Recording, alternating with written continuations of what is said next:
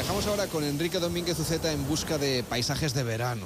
Y estamos pensando en los fiordos de Noruega, que son maravillosos y que están especialmente bonitos durante todo el verano, donde además pues hay el sol de medianoche en, una parte importante del país y por lo tanto los vamos a poder bien tanto de día como de noche. Pero son paisajes que también podemos saborear incluso sin salir de casa. Y eso es una cosa bastante curiosa. Hola Enrique, ¿cómo estás? Buenos días. Muy buenos días, Carles. ¿Cómo podemos Pues sí, hacer es una- esto? ¿Cómo podemos saborear Noruega sin irnos allí?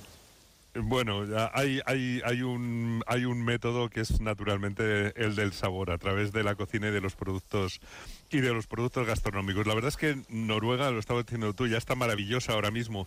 Ya solamente faltan un par de semanas para que llegue el día más largo del año y eso quiere decir que ya hay noches blancas en todo el país y, y en muchas partes al norte del círculo polar ártico pues se preparan para el sol de medianoche, para los días en que el sol no se pondrá en el horizonte durante todo el día y efectivamente tendremos tendremos luz natural a todas las horas del día y de la noche.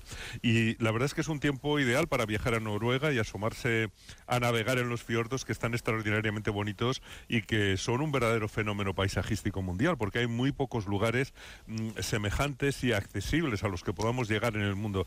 Pero pero bueno, el tema el tema que tú estabas mencionando es esa posibilidad de saborear esos paisajes sin salir de casa, algo que los noruegos nos proponían and esta semana con un juego de palabras. Eh, ellos nos invitan a disfrutar de una marbacoa, que une la palabra mar con el método de cocinar, con la barbacoa. No se trata, claro, de poner en la parrilla lo que ponemos normalmente, no hay que preparar chorizos ni morcillas, ni carnes de vacuno, de pollo, de cerdo, nada de churrascos, nada de costillas ni de chuletones. Nos proponen que preparemos en la barbacoa o en la parrilla productos del mar y sobre todo, pues los noruegos eh, quieren que pongamos eh, sus productos, el salmón noruego y el bacalao noruego. Claro, tú lo has podido probar esta semana, pero mm, la verdad es que es una experiencia muy rica. ¿eh? El salmón noruego, yo el bacalao noruego a la parrilla no lo he probado, pero el salmón está buenísimo. Son las dos estrellas de sus productos del mar y una de las principales fuentes de ingresos también para el país. Bueno, claro, Noruega siempre ha sido un país de pescadores. El mar era su riqueza antes de que encontraran petróleo y ellos mismos están luchando para que a los ciudadanos no se les olvide que sus abuelos eran casi únicamente pescadores. Eh, la, situación del país en el extremo norte de Europa, la configuración montañosa también hace que la orografía de Noruega sea una costa de montañas que se hunden en el mar y por eso tienen esos maravillosos fiordos, pero tienen también la fortuna de que mm, la cálida corriente del Golfo, que viene desde el Golfo de México y desde el Caribe, pues llega hasta sus costas y, y las haga un poquito más templadas, impidiendo que el mar se hiele en invierno y eso les permite salir a pescar incluso en los días más fríos, cuando las temperaturas terrestres están pues muy por debajo de los cero grados, el mar no se hiela. Y, y ellos pues salían a pescar y siguen saliendo porque la gran pesca del bacalao se produce en pleno invierno, entre enero y abril cuando se concentran allí los bacalaos árticos que vienen del, mar de Barents, bueno pues acuden a esas costas mm, relativamente templadas de Noruega y, y lo hacen además en uno de los paisajes más bellos que yo conozco, que es el de las Islas Lofoten. Mm, que también es un sitio maravilloso. Eh, eh, en esa época es en la que podemos comprar el, a ver si lo digo bien, que mi noruego no es muy bueno, Skrei, el bacalao fresco que tanto gusta a los cocineros, a los chefs. Bueno, sí, eh, el Scray. Eh, es, es, un, es un tipo de bacalao absolutamente fresco eh, que tiene una textura estupenda, que admite muy bien todo tipo de salsas y de preparaciones y, y efectivamente se está poniendo de moda, pero los, lo- los noruegos no solo saben a pescar, han dado también un paso más hacia adelante, ahora son maestros también de la piscicultura, una piscicultura de extremada calidad porque las propias rías y fiordos pues son verdaderos acuarios naturales de aguas frías y limpísimas, que es lo importante, y que son idóneas para la cría de peces en cautividad. Y con ello pues están levantando un sector muy próspero y muy floreciente cuyos principales productos son los salmones que empezaron a criar en los años 70, hace ya casi medio siglo, pero mm, son muy cuidadosos con el medio para que no perjudiquen a los ecosistemas locales y ya están criando también la trucha de fiordo y van bien también con con el bacalao. Realmente eh, los noruegos son líderes mundiales en acuicultura por la calidad del producto. Su salmón es tan puro que ya sabes que los japoneses han empezado a usarlo para el sushi. A ellos no les gustaba el suyo, no solían hacer sushi de, de salmón y sin embargo cuando han descubierto el noruego pues ya prácticamente está en todos los restaurantes japoneses. El salmón es una maravilla y por eso pues organizaron una presentación para que consideremos seriamente la opción de, tomar este verano pescado noruego hecho en la barbacoa, es decir, que practiquemos la barbacoa. Me encanta el concepto, Enrique. casi, casi, siempre, casi siempre que pensamos en una barbacoa, claro, nos olvidamos del pescado salvo en algunas zonas de España que se hacen sardinas, por ejemplo, o el espeto y otras, otras posibilidades, incluso el besugo, ¿no? También se puede hacer.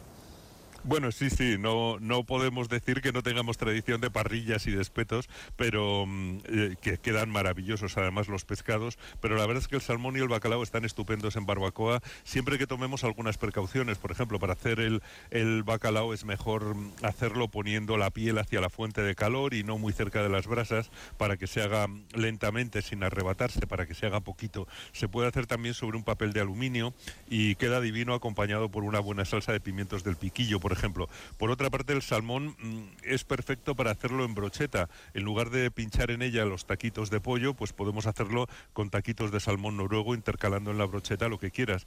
Yo lo estuve probando con trozos de melocotón y rodajas de naranja y la verdad es que combinaban muy bien las texturas. Estaba estupendo. Y en la presentación de esta semana también pudimos probar las hamburguesas de salmón que se preparan mezclando salmón, espinacas y harina para presentarlas en su bollito de pan. La verdad es que el producto es una maravilla y en la barbacoa queda jugoso por dentro y ligeramente sellado en el exterior. Yo creo que es una gran idea gastronómica que nos remite eh, a, esos paisajes limpios y espectaculares de las costas del norte de Noruega. Que por cierto, ahora, aprovechando ya el buen tiempo, empiezan a recorrer este itinerario muchos barcos de crucero de las principales navieras. Sí, la verdad es que eh, es curioso porque los barcos de crucero son como las ballenas que migran por los mares según la época del año. En invierno recalan en el Caribe o en el Golfo Pérsico y en verano pues se vienen al Mediterráneo y algunos suben también para disfrutar de ese esplendor del verano en Noruega y se adentran en los fiordos. Yo fíjate, recomiendo siempre eh, que puedo el viaje frente a las costas de Noruega en los barcos de Hurtigruten, que son barcos de línea, de pasaje normal, que van costeando y que te permiten ver las montañas noruegas desde el mar, irte bajando en los puertos.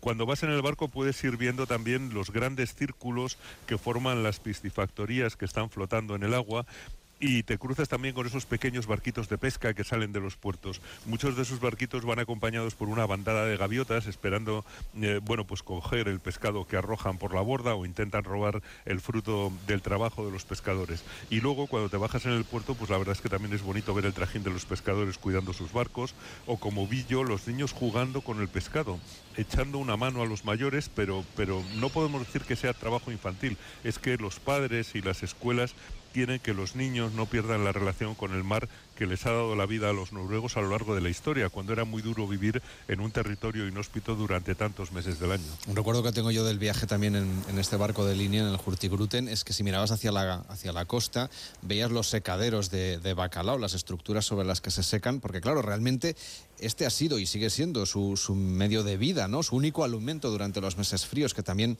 era algo con lo que podían comerciar hace unos años.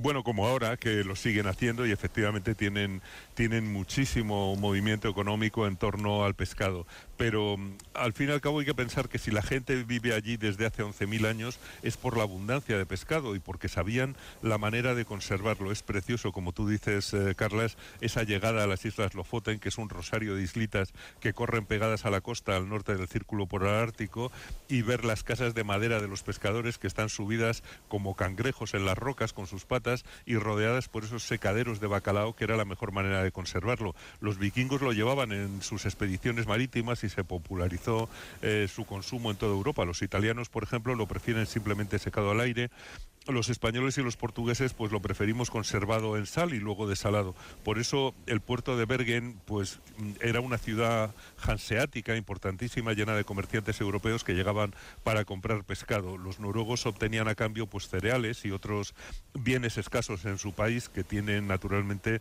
un ciclo agrícola pues muy corto. Esa es otra visita que yo creo que no hay que dejar de hacer cuando se viaja a Noruega, la del mercado de pescado de Bergen al aire libre porque no es solamente bonito e interesante, es que es como visitar la razón de ser del país durante siglos.